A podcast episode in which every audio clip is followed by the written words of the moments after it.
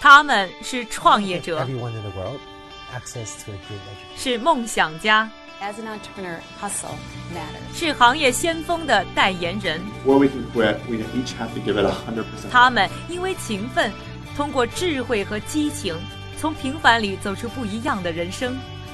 我是一佳这里是创业美国带你了解美国前沿创业者成功背后的故事。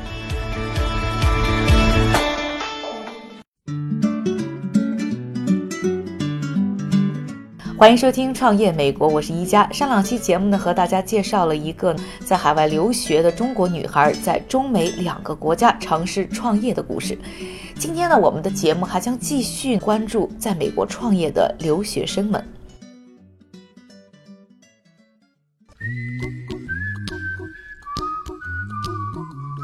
创美节目的正确打开方式有几种？正确答案是，除了喜马拉雅，还有优酷视频哦。打开优酷，搜索“创业美国”，点击回车。一加带您一起围观美国。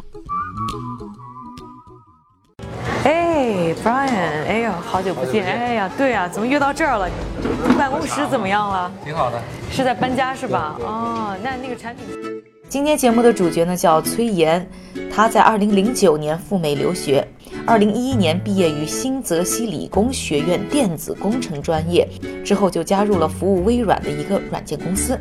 二零一二年开始了他的第一个创业项目——手机社交软件 D for Dog。哎，你是什么时候到美国来的？我是二零一一年读研究生，然后过来的。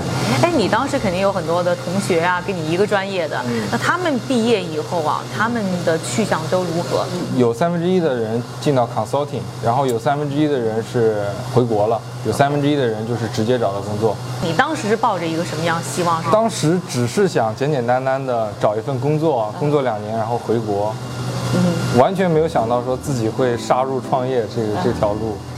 工作了一段时间以后啊，崔然就发现呢，现在稳定的生活可能并不是自己最想要的。就在这时候啊，和朋友聚会的过程中呢，冒出了一个灵感，让他有了新的方向，就此开始了他的创业人生。当时呢，就是啊、我这边有两个非常要好的朋友，然后有一次我们一块儿吃饭，然后我就想说，哎，那你看咱们遛狗的时候，我们看那些老外遛狗的时候都是很无聊，在玩手机。对啊，我们有没有一种方式说，我牵一只狗，你牵一只狗，我们俩相遇了，我们俩就能做成一个朋友？当当时以狗会友。对，以狗会友。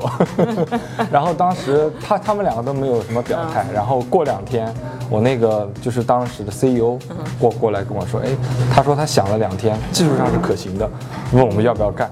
然后我们说好，当时搞了两个礼拜，一下班九点钟聚集在呃我那个朋友家里。然后一直搞到凌晨一点，后来两个礼拜真的吃不消，我反复思量了一下，我跟他们两个说，我说这样，我先辞职，你们跟着。对对对，然后我们三个就彻彻底底，对，彻彻底底的在在一块儿创业了。像很多创业的留学生一样，崔岩虽然有一腔的热情，但缺的却是经验。在推广他们的项目的时候啊，遇到了很多问题，团队面临解散，而他的第一个创业项目也就此走入了僵局。对你们这个华人团队来讲，最难难在哪儿呢？我觉得最难难在你缺少一个美美化思维的一个 marketing，啊，你怎么做市场？他们比较愿意听说你你这个有产品，你怎么把它推广出去？像今年的那个 YC 大会上，他们投了一个项目，跟跟我们的是一模一样，所以觉得很遗憾，很遗憾。你想想自己种了两年的树还是死了，所以要再种一次。再种一次。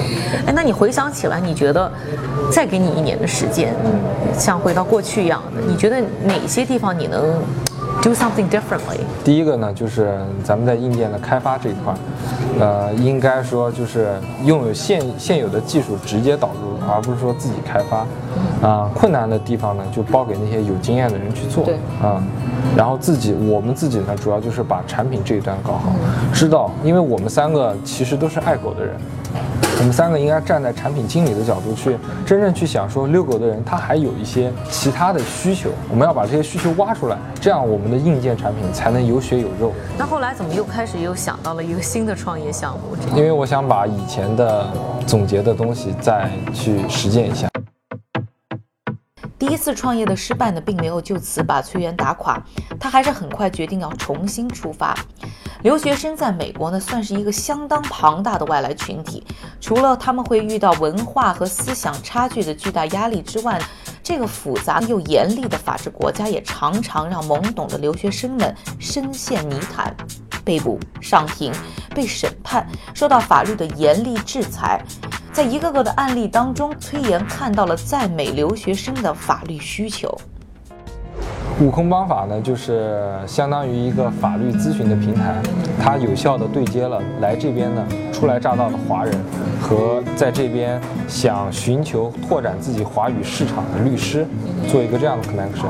因为我在美国其实也挺挺闹腾的，法院呢我也上了三次，然后上那么多次法没有就是。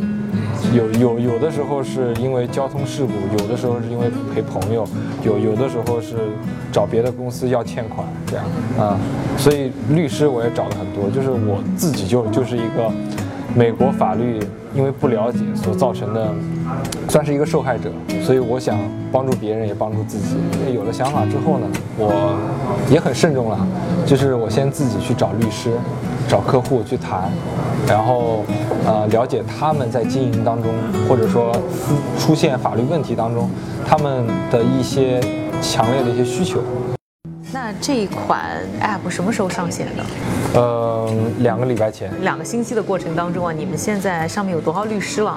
呃，上面有七名已经注册的律师。哦，和做这个 D for Dog 相比的话，你觉得这一次的创业你感觉怎么样？So far so good，啊，所以是比还可以好很多。对对对，还可以。目前那个公司财务状况呢，还是说这个人员的呃稳定性啊，都还不错。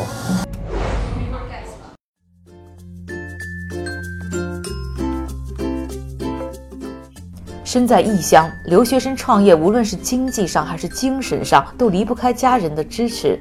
崔岩也并不例外。和多数留学生的父母一样，崔岩的爸妈虽然没有创业经历，家境也算不上是财富万贯，但他们最终还是决定放手让儿子尝试，让他做自己最想做的事儿。我爷爷对我爸的要求就是说，你能当一个好很好的剃头师傅就行了。结果我爸去当了公务员啊，还不错。然后我爸对我的要求呢，就是。你有个学问能养活自己就行了，但是可能每一代对每一代人要求不一样，但是就是都是一个非常基本的要求。家长还是希望孩子就是健康、平稳、安定就好。那你现在算是选了一个相对风险比较高的，然后创业这么一条路，而且比较艰辛。那跟他们的初衷可能就不是特别一样。嗯，那他们支持吗？他们刚开始是支持的，然后创业创到了六个月。因为以前是我有工作嘛，我自己可以养活自己。对。呃，三个月后我工资没了，我找我爸妈，我爸妈说 OK 给你打，但是只能给你打三个月，三个月后你要向我报告一下成果。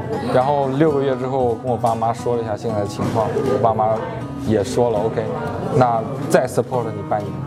所以你爸妈算是你第一个天使投资人。对对，他们是非常开明的天使投资人。你要给他们股份。对对对。一家出书啦！新书《创客法则》在当当、亚马逊、京东及全国各大书店有售。微博晒书还有机会赢得创新产品礼物。一家携手中外行业大师，共看美国顶尖创新企业。创客法则拿在手，创业路上不用愁。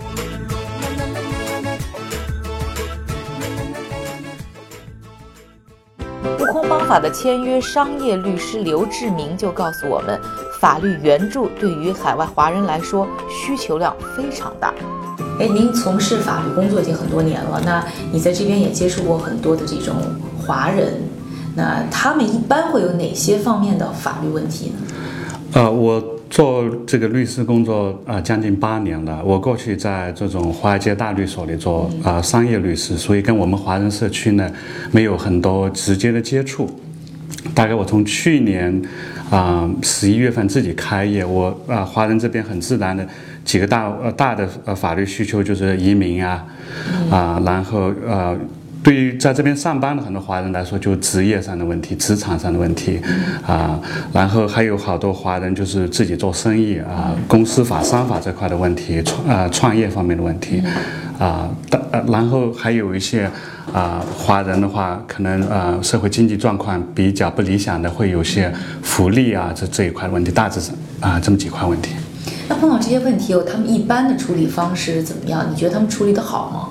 他们一般的处理方式可能就是啊找熟人朋友，或者到报纸上去找律师，啊，那么说实话的，华人这边现在大多数的律师的话，他们的职业范围，在我个人看来都太太宽泛了，啊，很少有这个啊，就说职业程度啊，而且这个专业程度高深的律师，所以。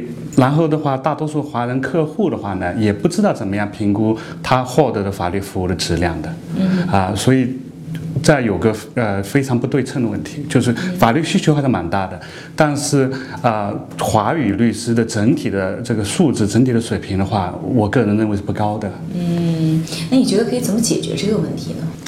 我觉得我们这个公司提供的这个方案的话，就在一定程度上可以，不能说完全解决这个问题，可以缓解这个问题。那么客户的话呢，他就不再呃依赖以前的传统的报纸啊，或者熟人的推荐。他可以到我们这个公司的网站上去看，啊，很多其他客户对某一个律师的评价，然后他也会知道某一个律师他自己会列明自己的这个专长啊，这个专项啊，然后的话呢，他还可以在呃回答他问题的这个三五个律师里边呢，挑选自己啊想用的律师，这样这样的话，在一定程度上的话呢，就是啊可以缓解。我刚才提到的这个问题，哎，那你您自己是怎么碰到这么一个创业团队，然后开始对这个创业项目感兴趣的？我觉得这应该也是个偶然的机会，我都忘记了这个 Brian 当初怎么找到我的。反正 Brian 就到我的办公室里来，然后我跟他讲了一下，我说啊，要成立要组建一个公司，不是跟就是啊，你可能以前遇到的所有的华人律师跟你讲解的那么简单的。我就告诉他的话，啊。要怎么样？就是说，因为这块是我的专长吧，呃，怎么样？就是说，呃，合法的这个组建一个公司，把大家我们之间创业团队，我们开始说的就是要给我股份，然后的话，我们大家之间的这个股份啊、权利啊、义务啊。啊，退出机制啊，所有东西都交代清楚。然后的话，我也跟他讲解了一下，在美国这个律师行业啊，就是所谓的啊自我规管，就是律师协会是怎么样管管理我们的。然后使他就是说意识到的话，这个我们要做的这个创业不是一个普通的创业，我们我们要做的这个业务不是一个普通的业务，有好多非常敏感的这个呃职业操守啊，还有其他规则规则问题。所以的话啊。不然就呃觉得这我比较懂这些东西，然后我们就开始合作了。在这里，我们了解了留学生崔岩在美国创业的故事。下一期节目，我们还将继续助教创业的留学生们。想要了解更多的内容，请在微博、微信上搜索“创业美国”，关注我们。感谢你的收听，我是一加，下期创业美国，我们再见。